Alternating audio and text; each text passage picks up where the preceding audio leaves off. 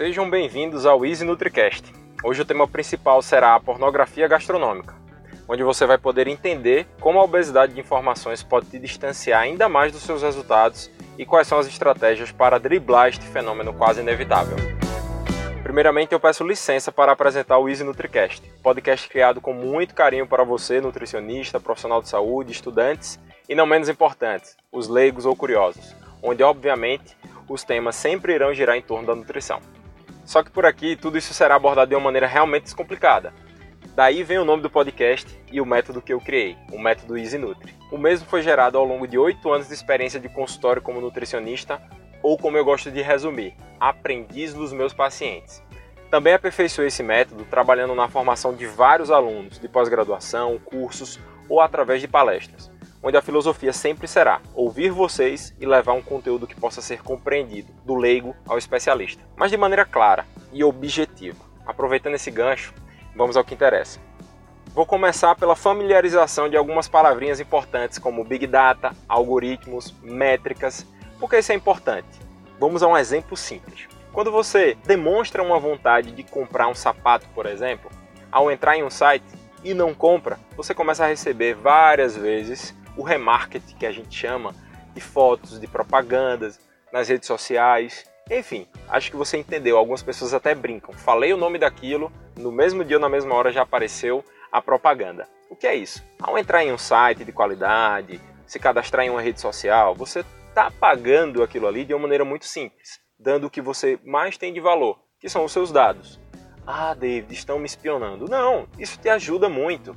No lugar de perder horas pesquisando, para comprar uma coisa legal para você, você acaba tendo uma cotação muito melhor, é, oportunidades boas e acaba fazendo compras melhores, com descontos, enfim, uma coisa benéfica. Lógico que cabe uma discussão ética em outro podcast, em outra situação, sobre o quão perigoso é isso. Mas vamos ao que interessa. Que esse grande número de dados compilados, estando disponíveis para grandes empresas como Facebook, Google, enfim, é algo que dita muito aquilo que chega para a gente de informação.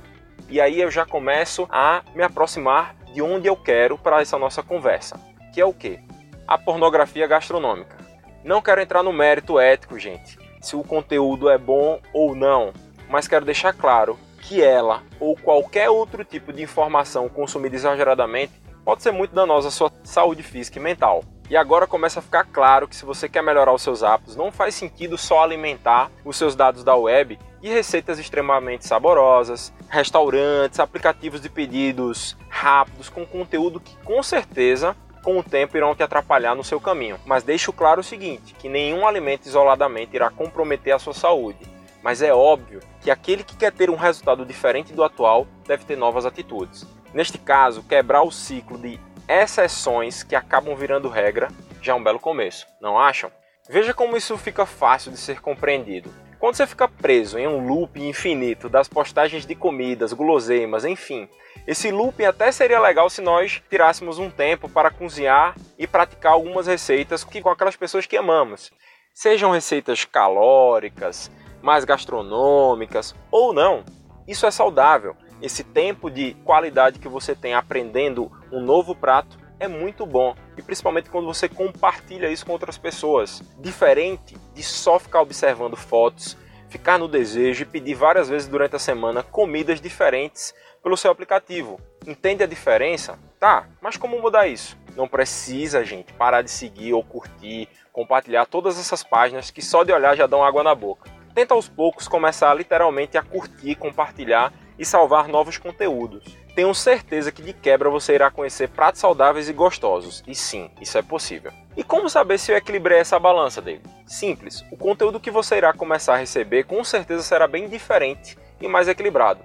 E acredite, isso fará toda a diferença, pois nenhuma grande empresa investe muito em marketing à toa. Agora eu deixo para vocês uma música barra reflexão que eu particularmente gosto muito e sempre tentarei fazer isso. Qual a música? Californication ou traduzindo, californicação. Basicamente, a letra faz a alusão entre a tão desejada Hollywood e o seu lado B sombrio, que envolve o que? Drogas, pornografia, vaidade patológica. Vale muito a pena para você que nunca leu sobre isso ou não sabe sobre essa história. É só dar um Google aí, como a gente aprendeu, e colocar Californication, História da Música. Também me despeço de vocês encerrando o podcast Easy Nutri. Desejo a todos que aproveitem o seu dia e foi um prazer tê-los comigo. Até mais!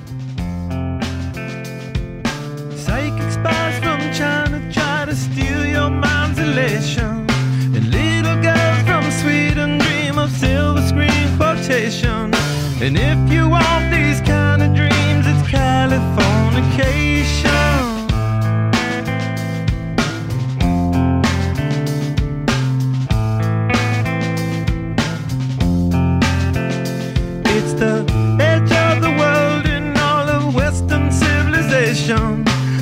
may rise in the east, at least it's settled in a final location.